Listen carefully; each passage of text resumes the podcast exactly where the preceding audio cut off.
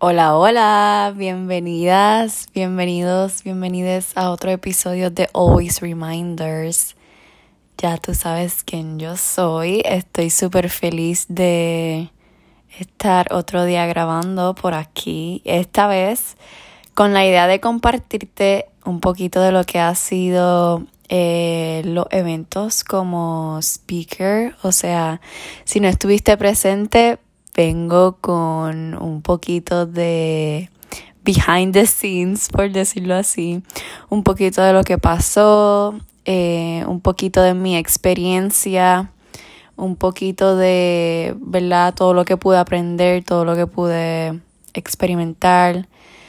Y si escuchas diversidad de ruido en el exterior, em, es una mañana maravillosamente hermosa y hay muchos pajaritos alrededor de mi cuarto. So, sí, yo creo que ese es el soundtrack ideal, el, la música de fondo ideal. No sé, no sé tú, pero para mí sí. Eh, ¿Por qué quiero específicamente contarte todo esto? Bueno, es que llega a la conclusión que hay algo bien importante en todos estos procesos que usualmente, ¿verdad? No se habla, usualmente no es, em, no es un tema que genuinamente yo he visto y escuchado por ahí. Y es que sanar conlleva una responsabilidad. Sanar es una responsabilidad y sanar también es un acto de amor. O sea, no es solamente que digo, ok, esto lo quiero transformar en mi vida, es que esto lo hago porque me amo, es que esto lo hago porque me toca, independientemente si eh, hay alguien, eh, ¿verdad? Si esto no lo causé yo, independientemente si esto es algo que, que lo, lo heredé, independientemente si esto es algo que fue en mi casa, lo experimenté cuando niña, con mis cuidadores, etcétera. Si te está afectando, tú eres la persona que tiene que sanarlo, porque claramente te está afectando. So, para mí, eh, sanar es una responsabilidad, sanar es un acto de amor y yo lo decido verlo de esta manera porque también me libero de mucha victimización. ¿Y qué es la victimización? La victimización es cuando pensamos que somos los peores del mundo, que esto nos tocó porque tenemos mala suerte, que ponemos todas las excusas, o sea, victimizarte es poner todas las excusas posibles para evitar esto que me está afectando, para evitar atenderlo, para evitar transformarlo, lo que tú quieras. ¿Y qué sucede? Que la victimización justo me aleja de la responsabilidad que tengo de sanar. Porque como me vivo victimizando, soy víctima de esto que me pasó, usualmente busco culpables. Ah, no, porque es que tú lo hiciste, así que tú me tienes que pedir perdón, o yo no voy a hacer algo que no me corresponde porque tú fuiste el culpable. Eh, y es que yo te di todo, así que a ti te correspondía y tal y tal y tal. Y once again, esto puede ser porque hay una niña herida, porque hay un niño herido, porque la herida inicial no está trabajada o no se ha trabajado en algún momento. Y cuando hablo de herida inicial, me refiero a que usualmente todas las, cosas que estamos pasando en el presente son un reflejo muchas veces del pasado. Específicamente lo que no trabajamos de niña, lo cargamos de adulta, que eso específicamente es el, el tema del primer evento, eh, la sanación de la niña interior. Entonces, lo que no trabajo de pequeña se me refleja en mi adultez en todo lo que hago, en conductas, en creencias, en hábitos, en formas de que otros me perciban incluso, porque estoy cargando con esto que aprendí quizás o que acepté, que vi que esto era posible, que vi que esto se podía hacer, pues lo sigo cargando y llego a la adultez y me doy cuenta que, por ejemplo, esta conducta realmente me limita a muchas cosas o que esta conducta realmente me aleja de personas que sí son valiosas o esta conducta em, es miedo puro, es un reflejo de muchos miedos de otra persona. ¿Y qué sucede? Que pararte y decir, ok, no, ¿de dónde viene esto? ¿Por qué estoy haciendo esto? Eh, ¿Realmente quiero esto para mi vida? Preguntarte todas esas cosas no es como que, ah, pues sí, dale.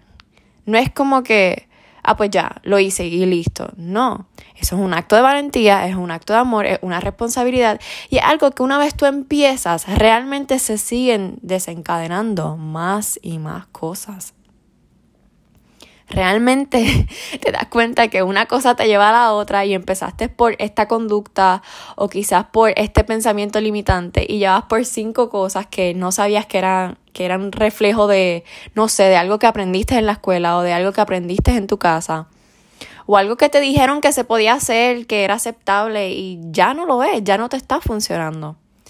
So, ¿a qué vengo con todo esto? En este evento entendí ¿verdad? Todas, todas las, heridas que realmente existen en la niñez, em, hubo una psicóloga maravillosa que también fue speaker, que ella explicó em, más allá, ¿verdad? De, de, ok, sí, esta es la niñez y estas son las cositas que podemos cargar. Ella lo, lo, explicó en detalle. Y esto fue muy valioso porque me imagino que las personas que estuvieron allí, incluyéndome, eh, yo salí con una idea mucho más clara de mis heridas, o sea, de que realmente, ok, esto, esto que yo estaba sintiendo, pues sí, pues sí me hace sentido. Y eso es lo bueno de rodearte con personas que, que saben temas que quizás tú no has explorado o que, o sea, por ejemplo, yo sí llevo tiempo explorando estos temas, pero si tú nunca lo habías escuchado, pues es eh, una bendición, es un privilegio, es algo que es de provecho que haya ido asistido a ese evento porque no es, no es un tema que se hable todos los días, no es algo que por ahí hablemos como mismo hablamos de otras cosas, pues esto no es un tema que, que es como que está a la orden del día. So, eso es lo bueno de asistir a estos eventos, a estas actividades, de rodearte con estas personas que pueden brindarte algo más de lo que tú creías que era la vida. Como que, ah, wow, también está esta otra opción. O, ah, wow, también está esta otra posibilidad.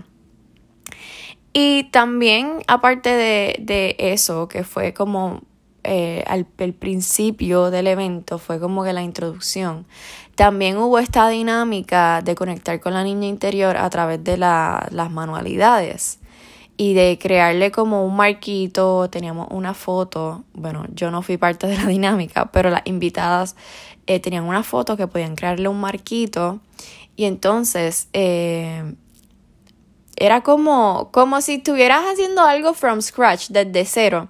Y para mí es muy sanador todas estas actividades porque justamente te conectan con cosas que hacías cuando niña. Cuando quizás alguien, cuando quizás no tenías a alguien diciéndote, ay, eso se ve feo o eso XYZ. Por ejemplo, en la escuela. Como que la maestra te ponía buena nota, así te haya salido de la línea o no. O quizás te quitaba un puntito, pero no te decía, eso está horrible.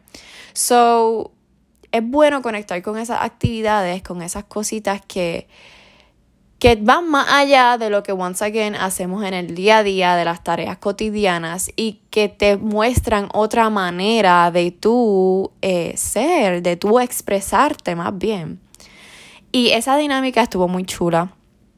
Eh, luego siguió la parte de Holistic Fab, o sea, después comencé a hablar yo y tuve, o sea, más bien presenté a mi niña, em, le hablé de mi niña, le hablé de básicamente cómo fue mi niñez, fue una, fue una niñez muy amorosa, muy... Em, realmente no me faltó nada material, no me faltaron juguetes, eh, me recuerdo que siempre me encantaba estar afuera eh, corriendo con... Era un carrito como si fuera una bicicletita, pero era como que más de niño. So me encantaba correr eso, era de Dora, so yo amaba todo lo que tenía que ver con los cartoons y específicamente Dora. Y Go Diego Go también me encantaba mucho. También jugaba muchísimo con las Barbies. Eh, yo podía levantarme a las 7 de la mañana, prender mi televisor, poner los muñequitos y simplemente sacar mi casa de Barbie, sacar el carro, sacar a Ken, sacar a todas las Barbies que tenía. O sea, a mí me hacía tan y tan feliz cuando en las navidades me regalaban algo de Barbie, porque era como que algo más para la colección. Y overall tuve una niñez que, que fue muy disfrutada, eh, fue muy... Em, tuve muchos hobbies también, hacía muchas cosas, mi mamá siempre buscaba la manera, bueno, mis padres buscaban la manera de que yo no fuera una niña sedentaria, igual con mi hermana.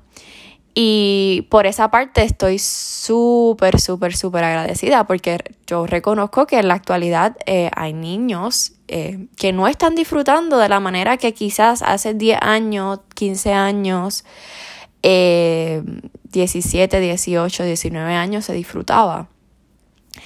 Y sucede que esa es la parte bonita, ¿verdad? Esa es la parte de lo que viví en mi niñez, pero en la parte que no es tan bonita, tuve tuve muchas heridas, tuve varias heridas que me marcaron.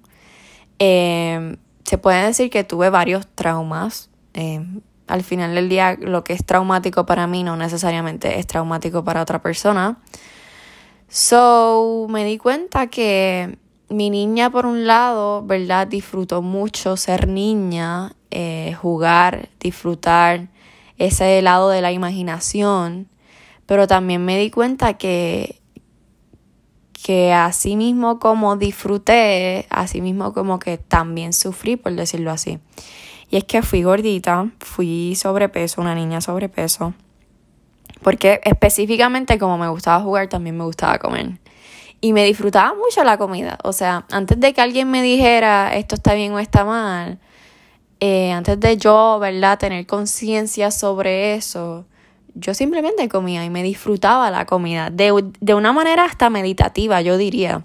Porque tengo una foto eh, de un parque temático y estoy con mi hermana y mi hermana está así como que mirando las papas y yo estoy como que en full on mode de disfrute de loca, qué rico como sabe estas papas con queso y bacon, o sea, súper conectada con el momento.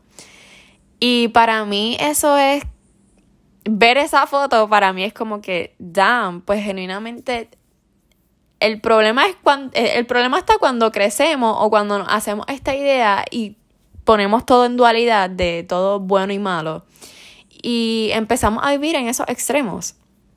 So, yo empecé a vivir en el extremo de, de lo que me decían que era malo, los dulces y todo. Y en vez de limitarme y volverme obsesiva con comer saludable, lo que hice fue que me refugié y creé una culpa. Porque tenía alguien en mi familia que me decía, eh, eso no, eso no, no te comas eso, ya has comido mucho dulce, eh, ya te tomaste esto, eso no te lo puedes comer, eso es bien grasoso, y así, y así, y así, y así. Y en vez de yo pensar en que esta persona me quiere y por eso me está diciendo estas cosas, porque quiere que quiere cuidarme y quiere que yo me cuide también y cree conciencia.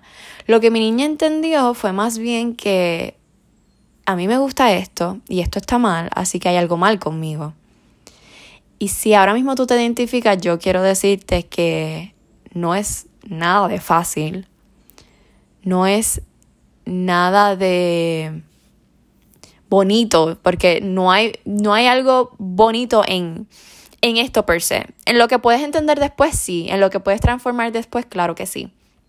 Pero lo que entendió mi niña, en cómo ella se vio, en todas las veces que se miró al espejo y dijo, esto no es suficiente, eh, hay algo mal conmigo, em, más el bullying que me hicieron en la escuela y todas las cosas horribles que me, que me hacían sentir, o sea, que me decían y, y así mismo pues yo me lo tragaba todo y eso era lo que yo sentía.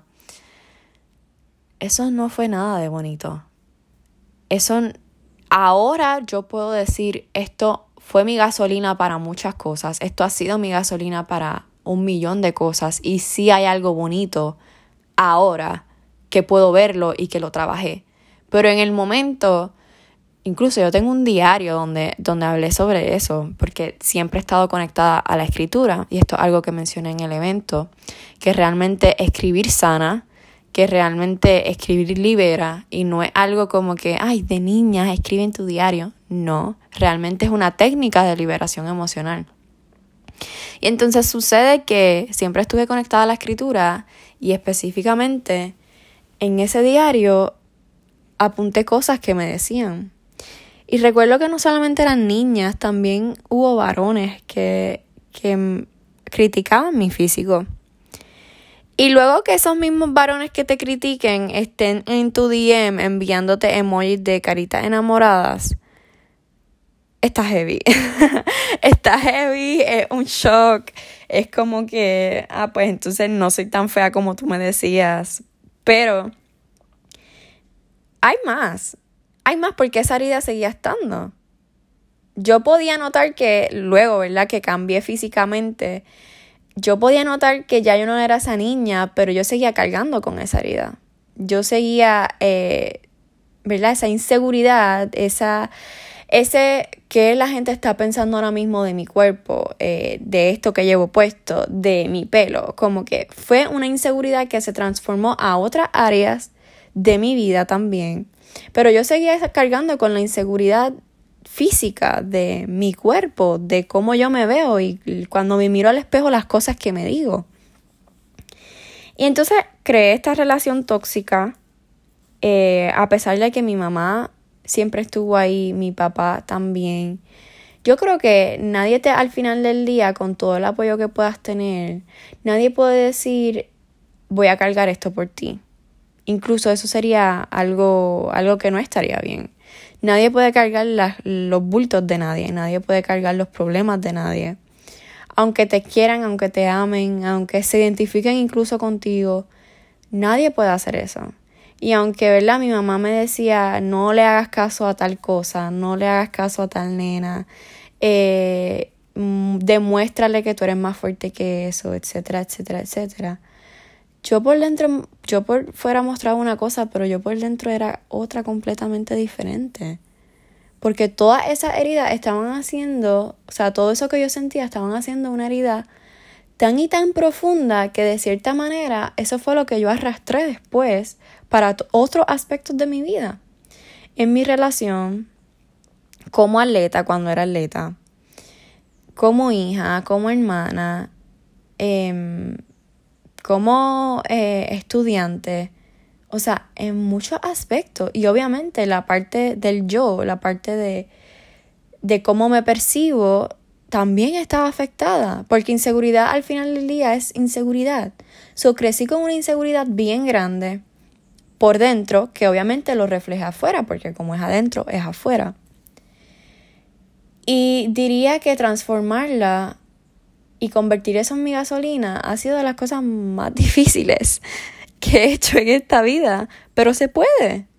Se puede llegar a eso, se puede transformar todo eso que nos pasó y todo eso que nos dolió en algo bonito, que precisamente tengo un episodio que se llama Alquimia, eh, la desconexión espiritual y las cosas que decimos, los consejos que damos pero no nos aplicamos.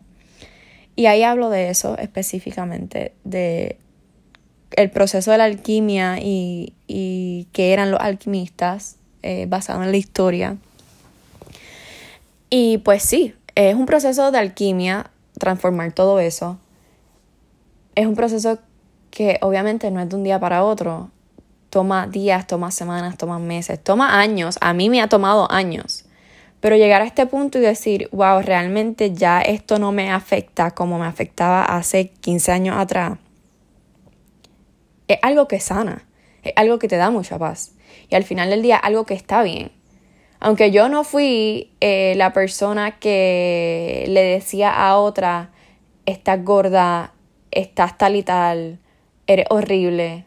Aunque yo no fui esa niña, yo busqué cómo sanar eso que me dijeron. Aunque yo no fui la persona que me dijo tal cosa, yo busqué cómo sanarlo porque al final del día eso me afectaba a mí. Y pues hablo un poquito en el evento de, pues, de mi niña, como ya, ya escucharon, literalmente compartí todo esto. Y también compartí eh, una meditación súper poderosa para conectar con tu niña y conectar con todas esas cosas del pasado, con todas esas heridas que quizás sigues cargando y no te has dado cuenta o ya te diste cuenta y como quiera la sigues cargando.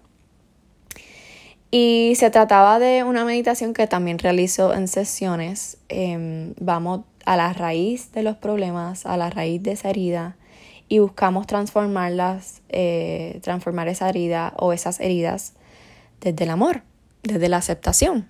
Porque al final del día el amor es lo que me va a sanar, ¿verdad? Esta aceptación es lo que va a hacer que yo pueda transformar esto que me, que me dolió, que me afectó, que me incomodó en un momento dado. Y buscamos eh, también conectar con esa parte de nosotras que es más sabia. O sea, buscamos conectar con el amor, eh, con nuestro corazón, más allá de la, de la mente, de darle tanta prioridad a la mente. ¿Por qué? Porque en la mente hay miedos, en la mente hay dudas y en el corazón no. Cuando actúas desde el amor, sabes que esto lo tengo que hacer y listo. La cabeza es la que te dice, ¿y si pasa tal cosa? ¿Y si no te sale? ¿Y si al final del día acabas más rota? Easy, easy, easy. Y entonces la importancia de conectar con la energía de tu corazón, con el amor y no darle prioridad a la cabeza, es algo que, once again, no hacemos todos los días. Esto es muy importante, pero no se hace todos los días. So, es un proceso de aprendizaje, de aprender y desaprender. Es una meditación, pero es un proceso en el que aprendemos y desaprendemos también. So, hice, ¿verdad? Esa meditación. Si estás interesada en conectar con tu niño interior, sabes que me puedes escribir. Y después de esa meditación, eh, les compartí, hicimos una dinámica de una carta. La dinámica de la carta fue que le escribiera una carta a tu niña interior. Se trató de que básicamente le escribía una carta a tu niña interior y le decías, o sea, dejaba ir, ¿verdad? Dejaba ir todo lo que tú quisieras en ese papel pero específicamente di unas preguntas guías eh, para, para que no fuera tan, ¿verdad? Como, por ejemplo, ok, tengo este papel, tengo este lápiz, pero ¿qué le escribo? Pues para esas personas, ¿verdad? Que no sabían qué escribirle o no sabían qué específicamente tenían que dejar ir, pues hice las siguientes preguntas.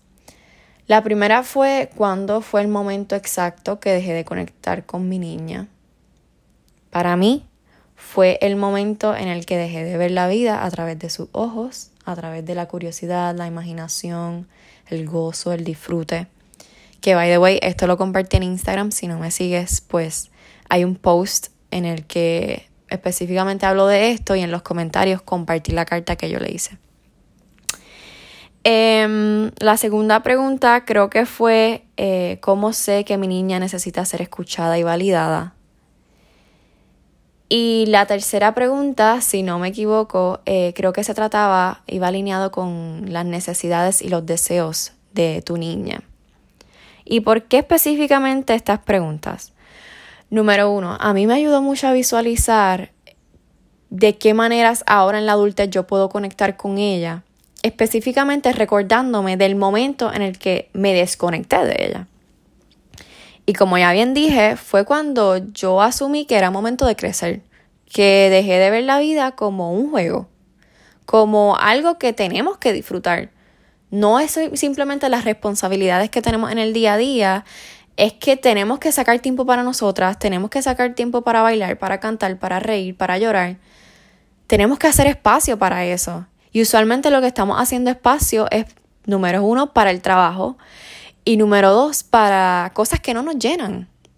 So hay que hacer espacio para esas cosas que sí, porque al final del día, imagínate tú vivir una vida, imagínate que llegues a tus 70 años y digas, yo viví algo que me hubiese gustado vivirlo de otra manera. Eso es súper deprimente para mí. Eso es súper deprimente. Y por eso es que ahora mismo tenemos eh, personas de la edad avanzada en este mindset que no salen de sus casas, que no saben con quién, ¿verdad? Hablar, no tienen no con quién hablar, pero porque simplemente no se prepararon quizás para este momento, aunque no haya una manera exacta de prepararse, pero mentalmente no hicieron espacio para estas cosas que sí disfrutaban hacer de pequeños, las dejaron de hacer y ahora de adultos no saben cómo reconectar con esas cosas.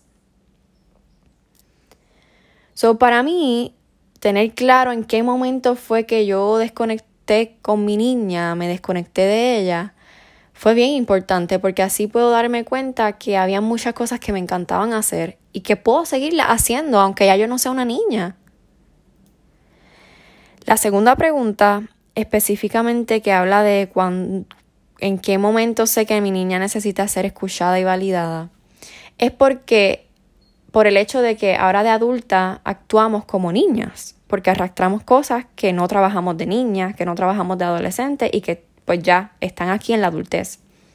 Y para mí, una manera en la que muchas veces mi niña me habla es cuando a veces no quiero compartir X cosa. Yo me recuerdo que de niña me molestaba muchísimo, o sea, era un big as no para mí compartir comida. Y es justamente por esto que les comenté de que me encantaba disfrutarme la comida y que con mi comida no se toca, mi comida no se toca, conmigo tú no hables cuando yo estoy comiendo. Y un poquito, ¿verdad? Esta conducta un poco limitante y tóxica y no sana, que es compartir de tu plato. Y entonces muchas veces en mi adultez, ahora que tengo la conciencia, Inconscientemente incluso lo hago. O sea, lo he hecho. Así que practico, ¿verdad? Si estoy con otra persona, en cómo te puedo compartir de mi plato. Por ejemplo, mi pareja y yo usualmente, a veces cuando vamos al restaurante, pedimos cosas diferentes para compartir. Y yo como de tu plato y tú comes del mío. So, esas son cosas que, ¿verdad? Eh, un poco me alejan de esta conducta que yo tenía de niña, de adolescente y entonces es como si yo creara nuevas redes neuronales, una manera nueva de ser, de actuar, porque ya no estoy actuando como estaba actuando hace 10 años atrás, hace 15 años atrás. Y funciona, realmente es algo sencillo, no es algo, bueno, puede ser difícil dependiendo de lo que hagas, claro está, pero para mí eh, me ha ayudado muchísimo verlo de esa manera porque al final del día nada me pertenece. Aunque este es mi plato y yo lo pedí de esta manera y tú pudiste haber pedido esto o no sé, XYZ, esto no me pertenece. Esto fue lo que, lo que me va esto es lo que me va a nutrir, pero este plato no es mío realmente. esto no me pertenece, nada me pertenece al final del día. So, ¿verdad? Eh, esto es algo que decidí compartirte para que tengas una idea, ¿verdad? Un ejemplo claro. Pero esto puede ser en muchos otros aspectos de la vida, no específicamente, eh, obviamente, en esto que te compartí.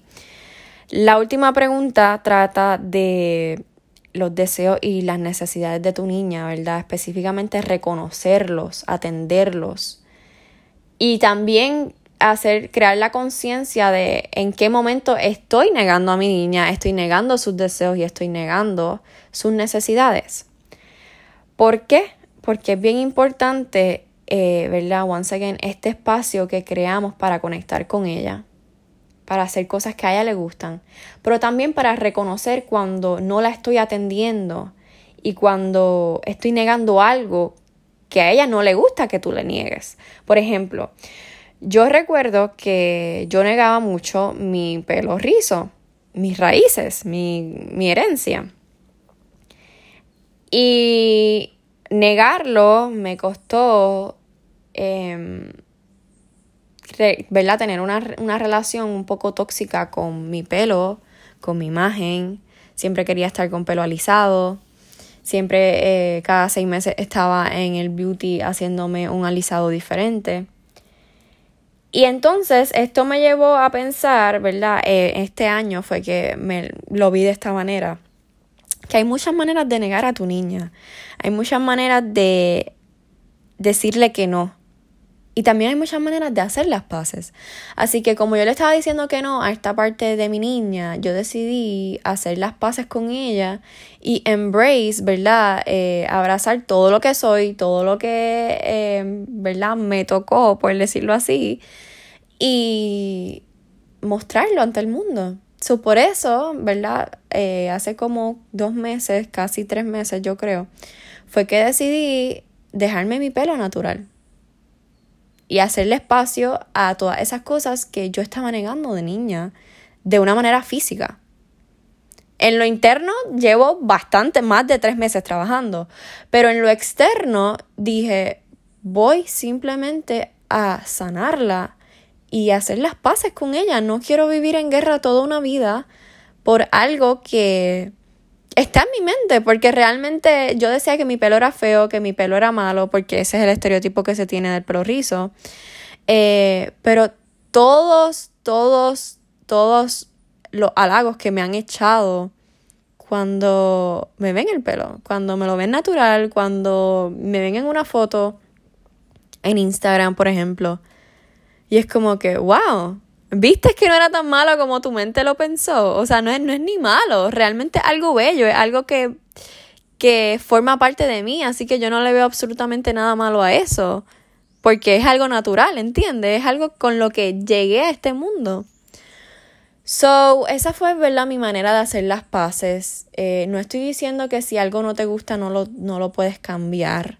Es que depende desde qué herida, ¿verdad? O desde qué lugar lo quieras cambiar. Y esto es algo que específicamente hablé en el otro evento. ¿Y a qué vengo con esto?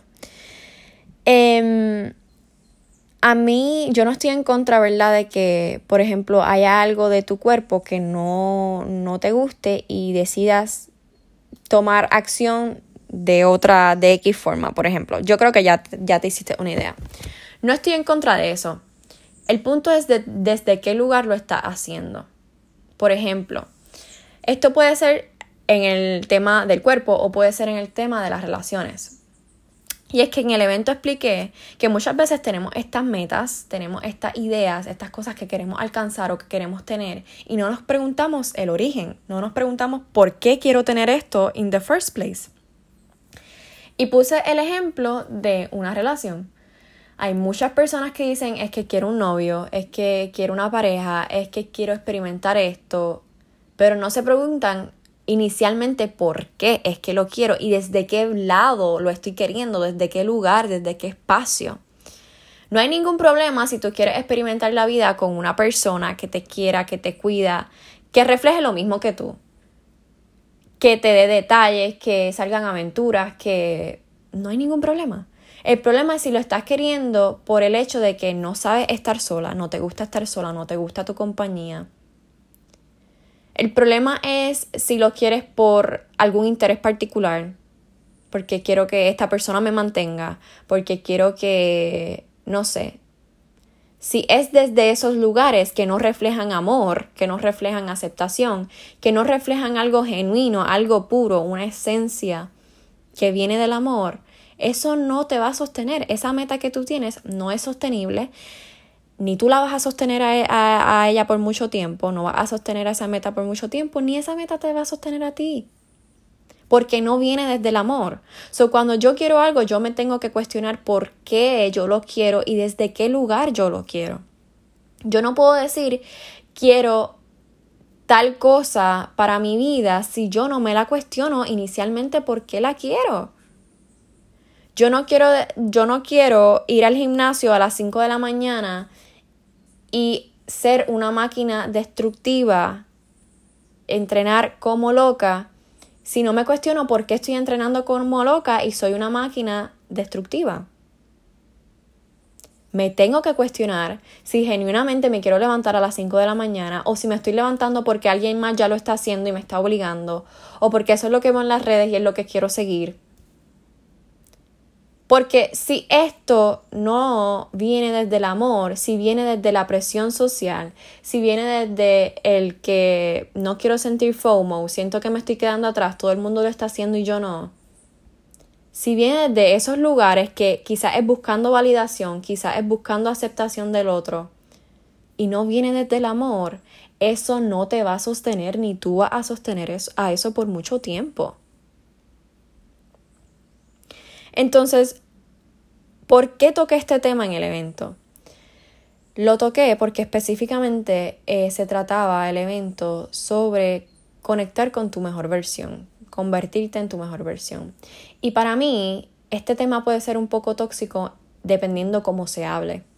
¿Por qué? Porque a veces podemos sentir que llegar a este lugar es algo muy lejano, porque creemos que es un lugar. Muchas veces sentimos que esto es algo inalcanzable porque lo vemos como algo que está afuera. Y no, realmente es algo que está muy adentro. Tú vas en busca de tu mejor versión, pero no es afuera, realmente es adentro.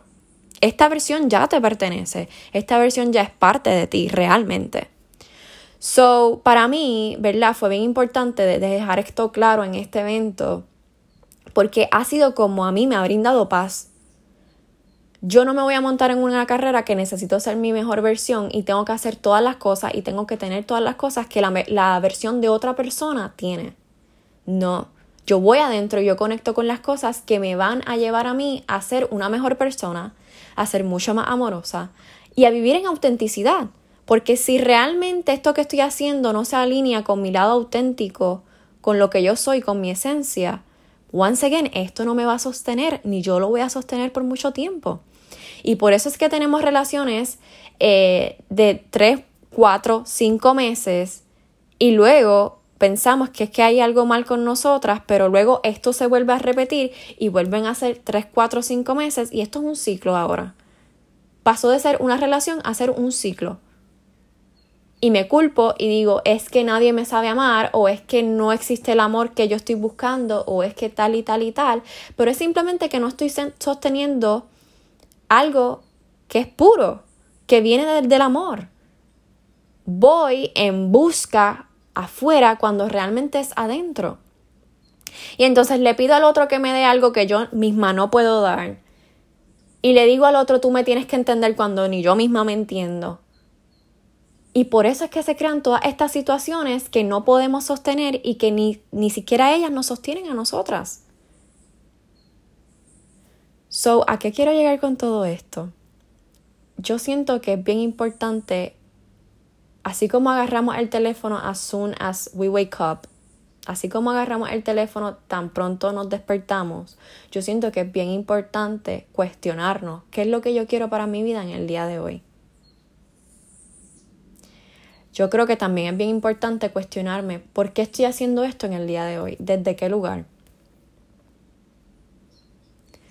Porque cuando buscamos afuera asfixiado, o sea, ahí, ahí, ahí, con mucha insistencia, ahí es cuando vienen los problemas, las ansiedades, las frustraciones, surgen más miedos, surge más, más rechazo. Quizás lo que yo estoy buscando es que alguien me acepte, pero lo que tengo es más rechazo.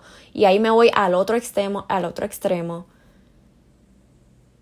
Surgen realmente, cuando yo no me cuestiono, surgen cosas que realmente no quiero que surjan. So, cuando yo me levanto y yo digo, ¿qué es lo que yo quiero para mi vida en el día de hoy? Yo tengo una idea de que esto que yo voy a hacer va en base a eso que yo me cuestioné inicialmente. Por ejemplo, si yo lo que quiero para mi vida es, en el día de hoy, es descanso, es sentirme en paz, es sentirme eh, libre, pues yo sé que yo tengo que tomar decisiones que me lleven a eso. A eso que yo me cuestioné inicialmente cuando abrí mi ojo. So, yo puedo ir a la playa, yo puedo salir a caminar, yo puedo salir a correr, yo puedo hacer las cosas que me, me hacen sentir libre, conectada conmigo misma, en paz. ¿Entiendes? Lo que pasa cuando no tengo este proceso de conectar conmigo y con las cosas que realmente quiero hacer. Y al final del día, que hacer todo esto es una manera de sanar. Porque quizás esto es algo que no te permitía antes, así que estás sanando eso esa herida se está cicatrizando porque esto es algo que quizás no te permitía antes. Y es hermoso. Así que yo creo que estos eventos me han traído mucha inspiración hacia lo que quiero continuar. Bueno, creo no, estoy, estoy lo sé, estoy 100% segura. Estar en estos lugares realmente me inspiró de una manera muy grande y conectar con todas estas mujeres también. Eh, siento que se necesitan más espacios así. Y específicamente algo que me enseñó, que ya tenía una idea, pero que me lo confirmó también, estar en estos lugares, es que no hacemos espacio en nuestro día a día para conectar con todas estas preguntas. Obviamente, por eso estaba hablando de esto. Nos cuesta poner límites, nos cuesta ser vulnerable ante otras personas y decir esto me incomoda, esto no me gusta, esto no lo quiero. Y así como nos cuesta poner límites a otras personas, obviamente nos cuesta poner límites a nosotras mismas, porque como es afuera, es adentro. So, yo quiero decirte en el día de hoy que si tú te sientes, te estás sintiendo de esta manera y has llegado hasta el final de este episodio, que ya, voy, ya voy por 40 minutos, quiero decirte que no estás sola, no estás solo y hay herramienta, hay ayuda. Ah, existe la luz al final del camino. Y si no sabes por dónde empezar, aquí estoy, puedo ayudarte y yo estaría más, más que honored de ser parte de tu camino. Así que nos vemos en el próximo. No esperaba que esto durara 40 minutos, pero esto es lo que tienes que escuchar en el día de hoy. No hay de otra. Este es tu reminder. Nos vemos en el próximo y mucho amor.